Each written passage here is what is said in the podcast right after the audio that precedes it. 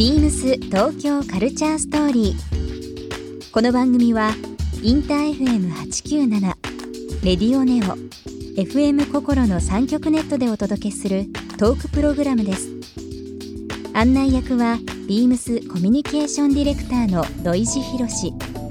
今週のゲストは田中智之です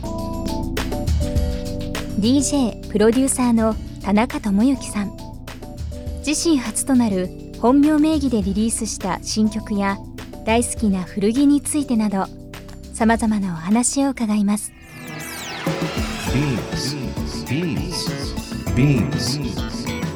BeamsBeamsBeamsTokyo Culture Story Beams Tokyo Culture Story This program is brought to you by Beams Beams ありとあらゆるものをミックスして自分たちらしく楽しむ。それぞれの時代を生きる若者たちが形作る。東京のカルチャー。Beams 東京カルチャーストーリー。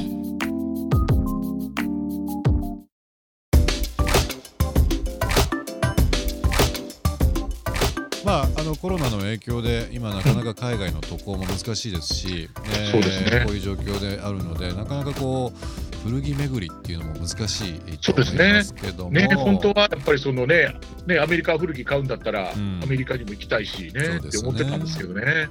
最近アメリカだけじゃなくてヨーロッパの古着も最近お好きだっはい。あのもちろん昔から大好きだったんですけど、えまあ、こんな偉そうなこと言ったらちょっと失礼なんですけどやっぱアメリカ古着いろいろね長年そうやってインスピレーションで、いろんなねそういうコレクタブルピースとかえはい。本当に博物館に入るようなねねあのへんてこりな洋服とかいっぱいあの見たりもしてきたので、うん。ちょっとや外で驚かないぞと思ってたんですね。うんうん。でもまあもちろんそれでも僕の知らないものはまだあの星の数ほどあるのは分かってはいるんですけども、うん。えっと片や僕あの、まあ、DJ とかで例えばヨーロッパ、ね行かれてフランスとかイギリスとかに行くんですけど、まあなんかそのいわゆるそのヨーロッパの古着っていうのはなんかアメリカよりもさらに見る機会がなくてそうですね。確かにそうですね、うん。だから知らないことだらけって言ったらおかしいんですけど、またあの 地続きで国がそれぞれあるので、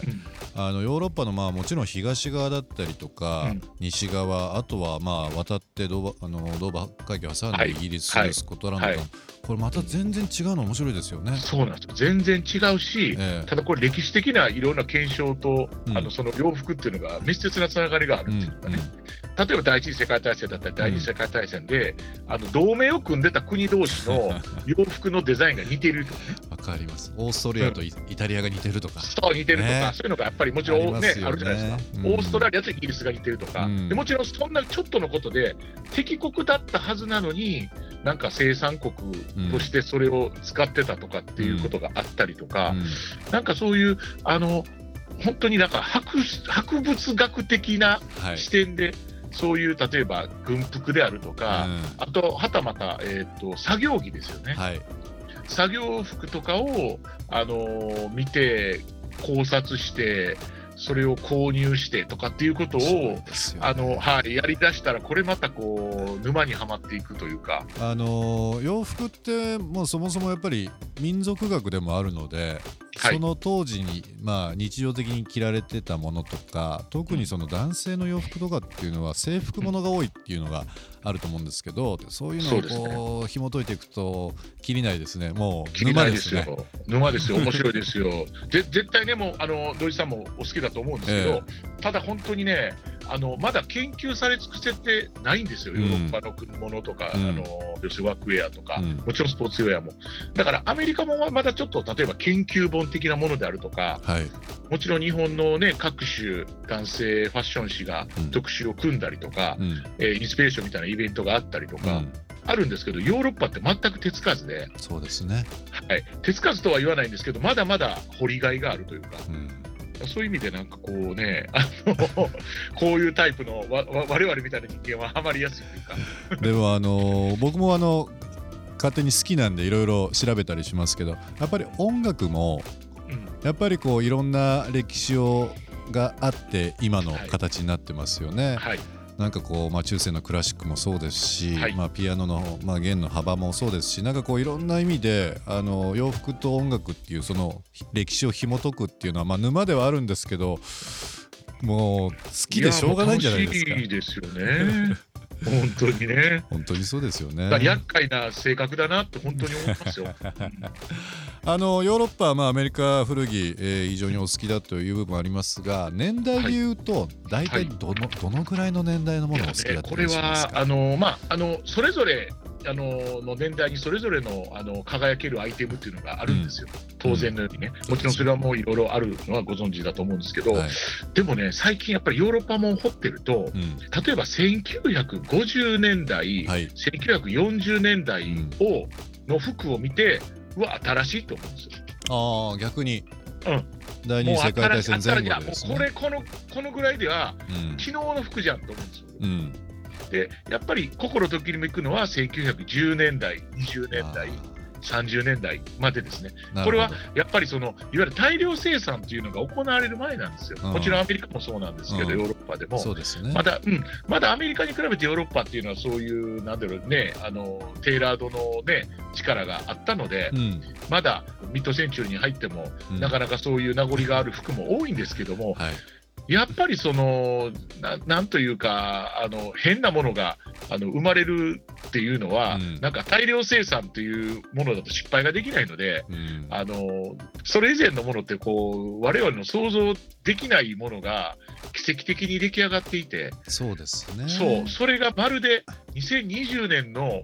あの今作られたものが、うん。はい、何かのきっかけでタイムスリップして そこにあったかのような洋服がポロンと出てきたりするんですね。なるほど、まあ、特にヨーロッパだとその今オートクチュールという言葉もありますけども本当いわゆる手縫いで、まあ、特に貴族メインというのもあるんですけども、本当に手作業で作られた一個一個の丁寧な洋服とか見ると本当にそうですね。もう今見ても素晴らしいし新しいし手間がかかるしっていうのそうですね。もちろん日本の洋服の染色であるとか、うん。あのね、その大昔のやいわゆる鎧とかね、ええ。ああいう武具のあの装飾であるとかって、やっぱり全然すごいと思うんですけど、ね。なんかヨーロッパの面白いのは、その反面なんですけど、ええ。すごく貧しかった農民の方たちが、はい。あの着ていらっしゃった洋服が、要するに、あまりね、その裕福でないから、ずっとこう、ね、直しながら、まあ、これうん。言い出したら日本の、日本も一緒だし、日本もそうですよね。日本にもボロという文化があるんですけど、はい。そのヨーロッパの古着に関しては、そのボロくて、味が出て、うん。顔が出来上がったものを、すごく、例えばその同じ当時の同じデッドストックの商品よりも高く取引するっていう文化があるんですね。あそうなんですね、はい、アメリカアラメアメリカのヴィンテージ古着の世界と大きな違いっていうのはそこで、うん。ボロはボロっていうふうにえジャッジするっていうのがアメリカの世界だとすると、はい。いやそういうなんか歴史とともに経年して味が出てしまったものに価値を見出してかか高値で取引するっていう文化がはい。あったりするんですね。はあ、はあはあ。はい、だからこれはなんだろうその日本のねやっぱりわびさびであるとかえそういうものにも通ずるなんか粋なあのーセンスだなというふうえになるほど。はい。思うんですよ。ちょっとそれがなんか深いわゆるヴィンテーねジウェアっていうか古着の世界でその価値観があるっていうのがまあ僕は正直あんまりボロいものはあの、うん。好まないんですけど、うん、ただ本当に同年代のもので新品のピッカピカのものの方が当然高いだろうと思いながら味が出てしまったものの方に値段がついてる場合がたまにあるっていうのがちょっとすごくロマンチックだなと思います。なるほど。なんかあのどうしてもこう1970年代、まあ、ミッドセンチュリーから70年代ぐらいのアメリカのものっていうのが割と流通があったりとか情報が多いので、はいこう憧れも強いですしいろんなもの欲しいっていうのがあるんですけど今田中さんのお話でヨーロッパのものをいろいろ研究していったらこれちょっとまたそれはそれで面白いですよ。面ちょっと一緒に沼に入りません？一緒に入りましょう？あう。の僕はあの。ぜひぜひ。1900年まあ1900年からまあ1910年ぐらいにあったあの、はい。パリの万国博覧会ですね、はい。大阪万博もこの25年に予定されてますけど、あの時のこう日本が明治からです。まあ江戸から明治入って西洋の文化を取り入れながら日本のものをパリで表現するってあの辺のこう、ヨーロッパとこの東洋のミックスの具合とかもうたまんなくいいですよね。アール・ヌーボーとジャポニスいいですね。がこう融合したいやそうなんですよ。はい、だからもうあの辺の、まあ、いわゆる美術工芸品であるとか、うん。美術品であるとかって本当にもう世界的に人気があるから値段がねもうあのすごい高騰してしまってるしいやもうそれはもう素晴らしいもんだというのはもちろん分かってるんですけど、うん。まあそのそのあの例えばあのガレとかあのねあのモネとかってうんいろんなあるじゃないですか、そういう、ね、ジャポネスクなりますね、うん。同じ時代の洋服だったら俺にもまだ買えるんじゃないかとかっていう意味ではねあのまだ夢があるうんし、なるほど、えーで例えば、ね、アメリカで言えばリーバイスのジーンズとかは、えやっぱりその絶対数もあるし、ファンも多い、えですごくもう相対的にあの取引価格があの算定できてしまうというがゆえに、値段がやっぱり高騰しやすいんですうん、よ。なるほどねでそれがもうやっぱり今のインターネットの社会で値段も検索できてしまうそうですよね、うんはい。うん。そうなると、なんか掘り出し物を見つける確率というのが非常に低くて、はい、以前ならばね、なんかそのアメリカの古着屋とか、うん。あのローズボールのフリーマーケットに行ってね、ね。あのはいとんでもないダブル X のジーンズが安くで買えたとかね、そういう都市伝説がありましたけど、もうね今やなかなかねでもまあメキシコ人のおじさんですらのすぐにインターネットで値段調べて、そうそうそうそう。すぐに値段つけちゃいますから。そうですはい。ね、ビームス東京カルチャーストーリー